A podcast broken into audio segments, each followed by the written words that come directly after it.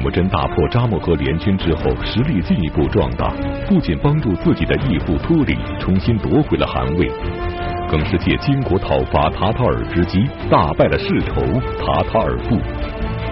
然而，正当铁木真逐渐走向成功的时候，却发生了两件让铁木真意想不到的事情。不但让铁木真再次尝见世间的冷暖，更进一步让铁木真感受到了政治的残酷。那么，这两件事究竟是什么？它对成年后的铁木真又有着怎样的影响呢？一代天骄成吉思汗，敬请收看第十三集。面对背叛。上一讲啊，咱们讲这个铁木真大破扎木合的十三部联军，大获全胜啊。这个当中啊，有一个问题，原来这个铁木真打仗的时候啊，总会向自己的一个强大靠山，也就是他的义父托里汗求援。那为什么这两次跟扎木合大战？他没有向托里汗求援呢？他为什么自己跟扎木合玩命呢？这个原因很简单，托里汗这个时候啊，正跟草原上流浪呢。托里汗走背字了，这个汗位被人抢了，被谁抢了呢？被自个儿亲弟弟给抢了。这个托里汗本人呢，有四个弟弟，他杀了俩，剩下了俩。剩下这俩呢，有一个跟他很好，叫扎合敢布啊，这个人跟他很好；还有一个呢，就跟他关系一般，但是呢，就是啊，隐忍不发啊，人家就是保命为上，知道这个托里这个人刻薄寡恩，不定什么时候翻脸呢，所以我不跟你一般见识啊，我隐忍不发，但是在等待时机，趁这个托里汗一个不留神，他这个弟弟发动了政变。把这个托里汗啊赶跑了，铁木真打败了扎木合之后，势力壮大了，要向自己的父汗报喜，就听说了托里汗的这个悲惨遭遇。铁木真二话不说啊，既然我跟我的父汗有这种神圣庄严的契约关系，现在父汗落难，我绝不能坐视不理，我父汗的事儿我得管。于是呢，他就派人到这个草原上去寻找他落难的父汗啊。所以要不说铁木真这个人有情有义呢啊，甭管是这个家庭啊，他的战友啊，还是他的这个当年的恩人呢啊，这这有恩报恩，哎，有仇报仇是吧？有情有义的这么一个人，他就去寻找这个托里汗，哎，找着了啊！一看那个老头那正挤羊奶呢啊，所以这个使臣上前说明来意啊，说我们我家可汗啊。我们铁木真汗派过来请您啊，请您帮您恢复部众。托里感动的老泪纵横啊，亲儿子都管不上我了，弟弟都跑了是吧？结果这个这个我这义子啊没白认，所以铁木真就把这个托里汗迎请来啊，迎请来，在自己的这个营地不远啊，然后给他安排了牲畜，安排了营帐啊，然后帮他收拢部众啊，帮他收拢部众，然后呢，每一次。攻打了其他部落，战利品都要分给这个托里汗一份儿。这样的话呢，托里汗的这个势力啊，也就渐渐的恢复了啊。因为这个克烈部毕竟他执掌多年，他这个兄弟呢，一看这个托里又回来了，那他的兄弟就只好去投奔乃蛮去了。然后这个托里呢，就重掌了克烈部的汗位。这个时候，跟他特别好的那个弟弟扎合敢布已经到这个。呃，蒙古跟金朝的边境一带流亡，然后这个铁木真呢，又派人把扎合敢布迎请过来，啊，迎请过来，这个交给托里，啊，所以托里的这个部众就恢复了。这个托里的部众这一次能够恢复，他的汗位能够恢复，完全是得益于铁木真仗义援手。所以，铁木真虽然还是对托里恭恭敬敬啊，义父义父啊，这个这个父汗父汗的叫的，但是实际上证明什么呢？铁木真已经从托里的附庸变成了他的盟友，俩人应该说是平起平坐了。铁木真已经完全可以讲走上了这个独立发展的道路。所以这个这个托里啊，对这个铁木真啊，那当然了，首先是非常感谢，是吧？你看人家父子俩都搭救过我，另外有的时候啊，这心里啊也难免有点酸溜溜的啊。这本来是我的儿子，是我的附庸，你看现在啊，小子翅膀硬了啊，自然的他可能就不是说对我言听计从了，有的时候也难免酸溜溜的。所以这个托里有的时候也就净干点这种呢，就是。特小家子气的事儿，那特别让人看不起的事儿。那你比如说，托里重掌了这个克烈部的大权之后啊，有一次他跟聂耳乞人去打仗，呀，也取得了胜利。取得了胜利之后呢，这个战利品他就全眯了，就没有说我分给铁木真一份。大家觉得托里这个人真不够意思，你刚缓过来是吧？你就干这种忘恩负义的事儿，而且呢，这个。托里啊，现在怎么说呢？他就越瞅这个铁木真呐，他越觉得气不忿那气不忿那这小子翅膀越来越硬，他会不会将来威胁到我呀？那你看他原来一文不名，来这个找我这个帮忙的时候，就趁一件黑貂皮袄，那把这东西给我，然后我把他扶植起来。再看自己的儿子。绝对没有这个铁木真的这个气度啊，他肯定不是铁木真的对手啊，所以现在我在的时候，铁木真呢还卖我卖我个老脸啊，卖我三分薄面。我要不在了，还不得把我这部落吞并了啊？托里越想越不对，怎么办？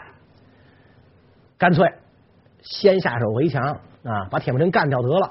你说这托里啊，真是利令智昏呐！那这个老年痴呆了这种感觉是吧？怎么能想出这样的损招来，想把这个救命恩人铁木真给干掉？所以他就召开宴会，请铁木真前来，想在这个宴会宴酒宴席上呢，对铁木真下手。铁木真仗义援手，帮助托里重新夺回了克烈部的汗位，恢复了众多的部众。然而，铁木真对托里汗的忠诚回报，却并没有换来托里的感激。在托里看来，铁木真如今的实力已经是一种潜在的威胁了。那么，托里汗会怎样对付铁木真？毫无防备的铁木真又将如何化险为夷呢？但是他部落当中有明白人呐啊，有明白人知道不能这么干啊。咱们这个这个这要这么干，岂不被天下英雄耻笑啊？这这叫什么事儿啊？这个哪能这么干啊？所以这明白人呢，在这宴会上就坐到了这个托里跟铁木真中间啊。这个人他就他就把托里和铁木真分开了，然后呢，这个在酒席宴上不断的向铁木真使眼色。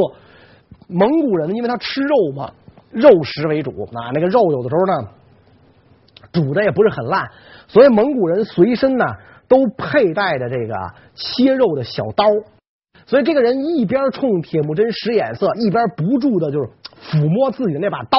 哦，铁木真多聪明的人家，你想他这一辈子什么没见没经历过，立刻就明白怎么回事了。于是铁木真不动声色。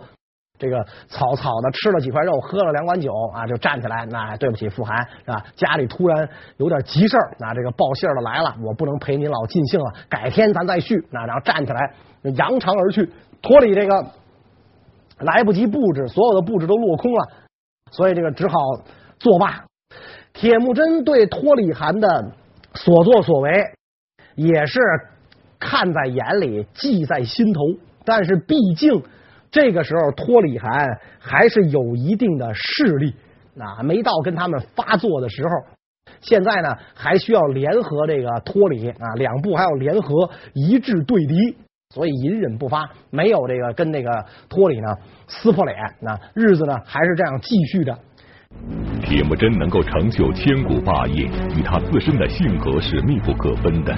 虽然洞悉了明白人的暗示，然而在没有公开翻脸的情况下，铁木真还是选择了隐忍，小心地维系着他和托里之间的微妙关系。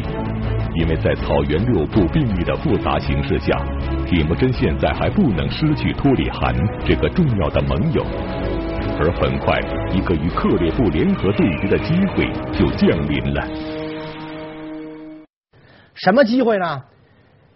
毒死铁木真父亲也速该的塔塔尔部，不知道怎么着，把大金国惹恼了啊，把金国这个皇帝啊给惹恼了，所以金国要派大军讨伐塔塔尔，由丞相完颜襄亲自领兵。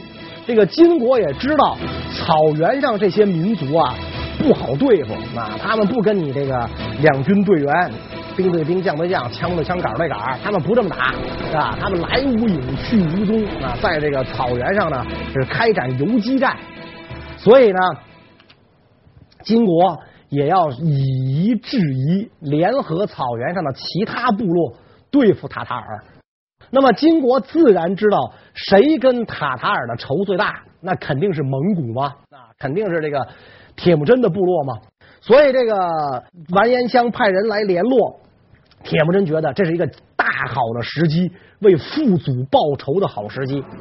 呃，俺巴海汗是受到这个塔塔尔人的出卖啊，是塔塔尔人把他送给了金国皇帝。结果这个金国人呢，把他钉死在木驴车上啊，这个所以这是一件大仇。然后自己的父亲也速该又是被这个塔塔尔人给毒死的啊，所以这两代大仇啊，父祖之仇不共戴天。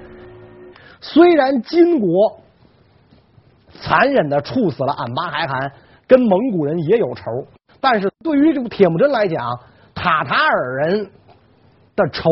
更大，因为自己的亲生父亲是被这个塔塔尔人害死的嘛，所以现在甭管金国这个有跟我有没有仇，最起码我跟塔塔尔是直接的仇敌，敌人的敌人就是朋友。国与国之间没有永恒的朋友，也没有永远的敌人，只有永恒的利益。所以，既然现在金国来找我们一块儿出兵，这个事儿很好。因此，这个这个呃，铁木真呢就答应出兵去攻打塔塔尔，而而且呢派人去联络自己的父汗托里，说既然这个呃金国人呃招咱们一块儿啊，我请父汗呢跟我一起出兵攻打这个塔塔尔。托里十三岁的时候被塔塔尔人掠走为奴啊，所以他跟塔塔尔人也有仇啊。因此，这个他也愿意出兵，又有大国相助，这个这场仗呢，一定是只有便宜占，没有亏吃的。那意味着又能够抢夺到很多的战利品，能够壮大自己部族的势力。于是托里就跟铁木真约定一起出兵。那么铁木真出兵之前。他也要召集自己的部众啊，向自己的这些个这个呃依附者呀，包括他的这些个什么叔叔啊，他的这些个堂兄弟啊，就传下将令啊，哎，什么时候咱们集合一块儿去攻打这个塔塔尔，千万不要误了日期。特别是呢，他呢就告诉自己的这个这个呃堂兄，就萨查别起啊，让萨查别起呢出兵去攻打塔塔尔的营帐。没想到这个萨察别起按兵不动，铁木真等了好几天，也没有等到这个萨察别起的部队，所以铁木真一怒之下，算了，那不等他了，自己率领本部人马就出发，跟托里汗合兵一处，呃，然后配合金军去攻打塔塔尔人。塔塔尔怎么能经得起大金、蒙古、克烈三部联军的进攻？所以很快啊，就一败涂地啊，被打的是落花流水。三部联军取胜之后，金朝非常高兴啊，丞相完颜襄非常高兴，认为这个托里汗和铁木真啊，这个助战有功，所以这个完颜襄呢就跟这个两个人讲啊，说塔塔尔人呐无故的这个背叛了我们。今天多亏了你们二位义士仗义援手，我要这个呃奏明皇上授予你们官职。这个因为你们又不是大金的官军，你们帮助朝廷剪此逆贼，有功于社稷，所以我要赏你们啊！你们等着吧。然后这个完颜香啊，果然是说到做到，回京复命，奏明了天子啊。金朝皇帝也很高兴，就下旨。封托里为王爵，托里本身是克烈部的可汗，那要封他为王，那当然什么王史籍也没有记载，但是从这以后，托里汗就被称为王汗。那么这个铁木真按说也是立下大功啊，是铁木真这个冲锋的时候，比这个王汗的部队啊更加奋勇争先。铁木真封了个什么官呢？铁木真的封号比王汗低得多。铁木真的封号呢叫扎乌替忽里。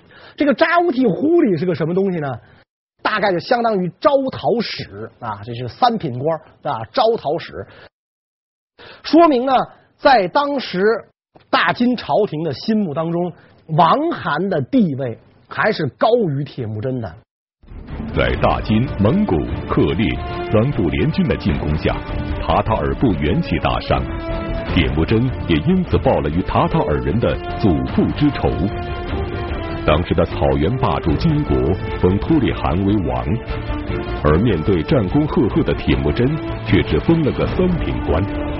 那么性格刚毅的铁木真会接受这样一个低微的封号吗？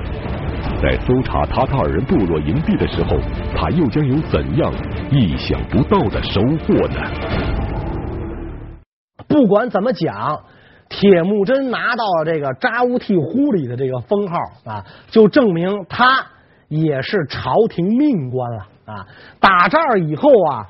他再征讨其他部落，他就可以打出一个旗号。那我是奉大金朝廷的命令来征讨你。当然，铁木真也知道，那这个大金朝廷也是自己的仇敌。但是呢，对付他先摆到后边，先拉大旗扯虎皮，先借着这个大金的这个这个这杆大旗消灭其他部落。至于这个金朝这个对手，以后再说。所以这一次，克烈、蒙古、大金三部联军把这个塔塔尔啊是打的大败，那打了大败，这个塔塔尔部落元气大伤，塔塔尔部落首领仓皇远遁。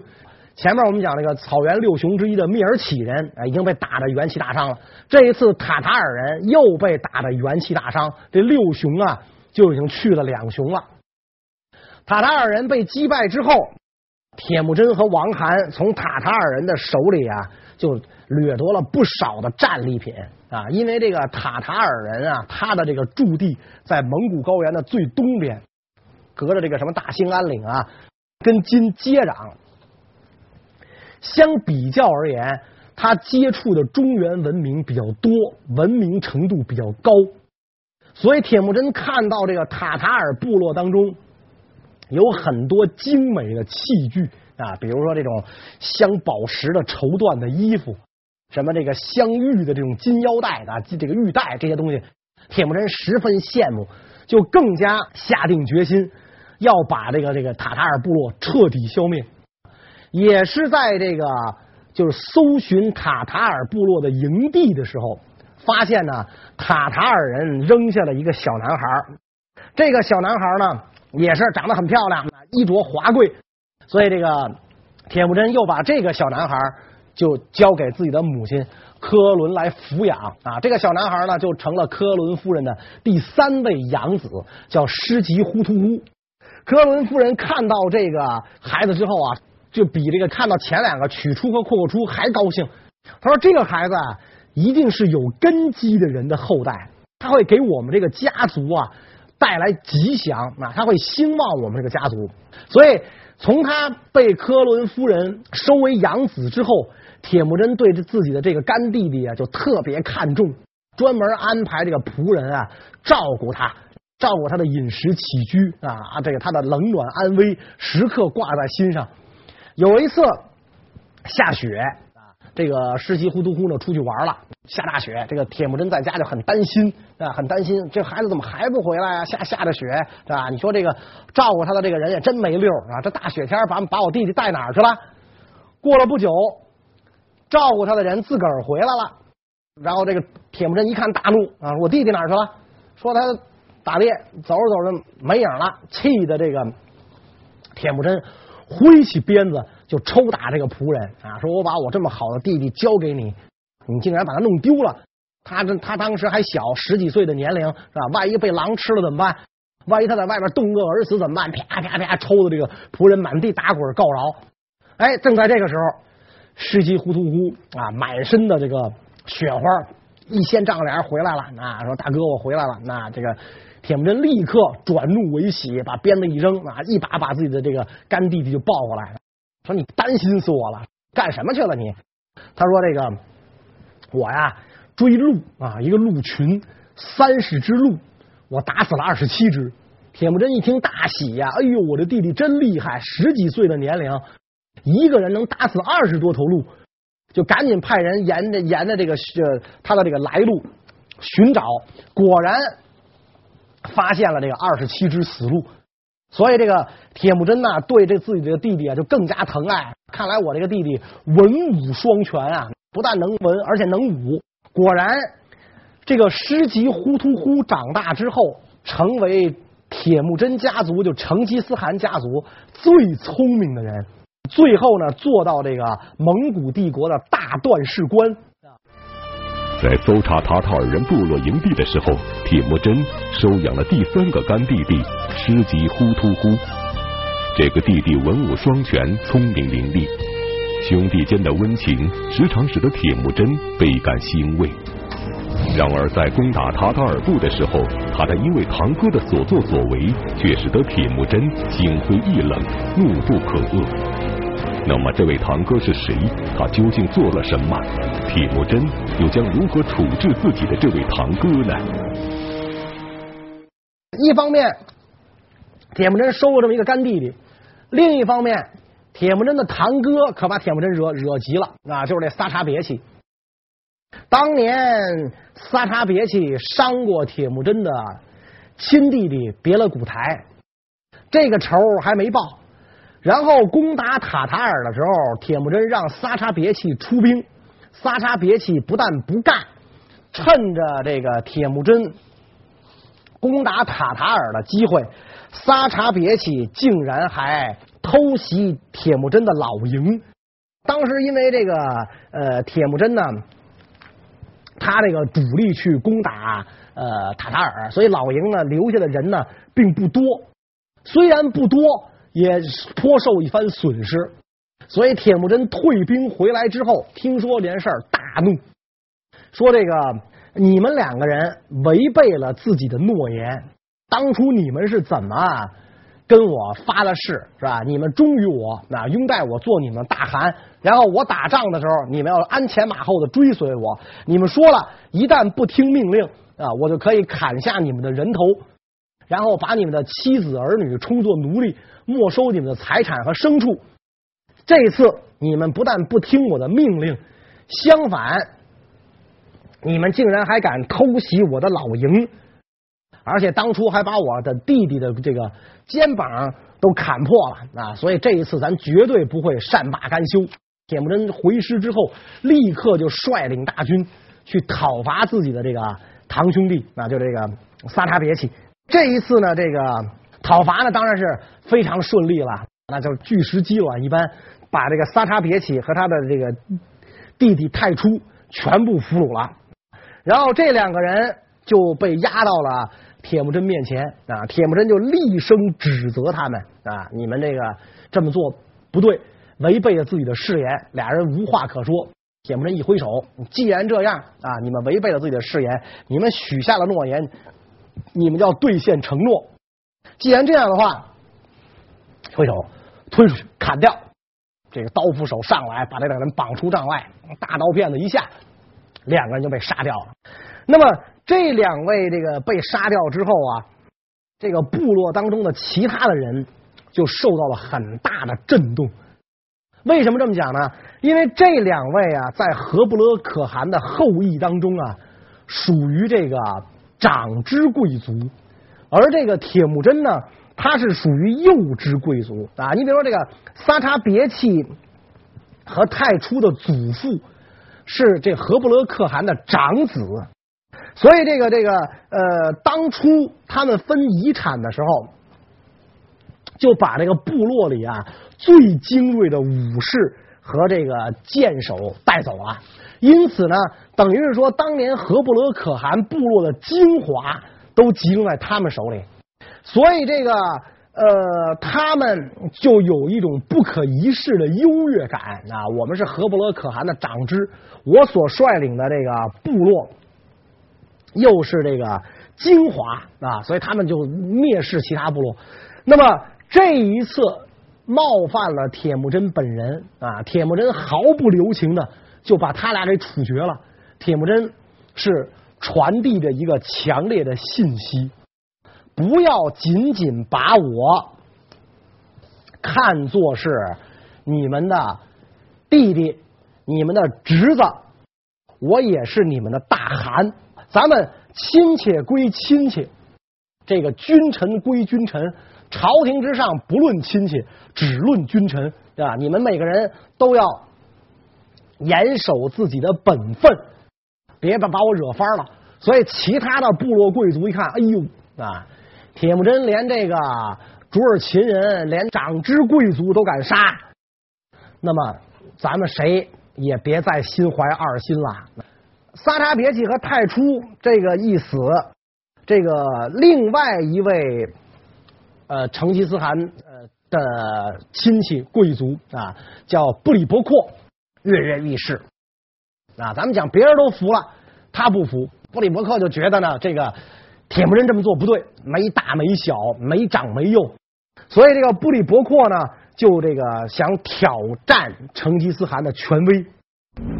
萨查别契兄弟因为在攻打塔塔尔人时违背誓言，反向倒戈而激怒了铁木真。为了使其他人不敢再有二心，铁木真杀掉了这两个堂兄。然而，另一位贵族亲戚布里伯阔不仅不服，而且公开挑战成吉思汗的权威。那么，铁木真又将如何面对他的挑战呢？那么，在一次沃南河畔开大会的时候，这个布里伯克出言侮辱别勒古台啊，他也是。你说你找谁不行啊？他就觉得别勒古台好欺负。上一次萨沙别契砍伤了别的古台，别的古台都说没事没事啊，因此他也他想这个捡软柿子捏嘛啊，因此他就出言挑衅别的古台，别的古台一下就火了。别的古台知道这个时候已经自己用不着再忍了，是吧？再用不着再忍了，我的汗兄已经基本上完成了整个这个蒙古部落的统一。